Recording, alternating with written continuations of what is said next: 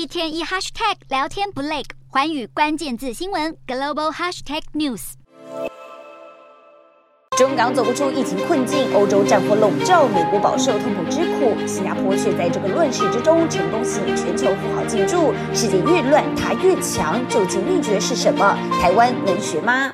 亚洲金融中心的地图正在重新绘制。多年来被称为是纽伦港的纽约、伦敦、香港，一直以来都是全球的金融中心。不过，如今正式被纽伦新给取代。新加坡靠着这四大重点，成功晋升世界级门户。新加坡的国土面积只有大约台湾的百分之二，但是全球的财富、人才和企业却在快速聚集。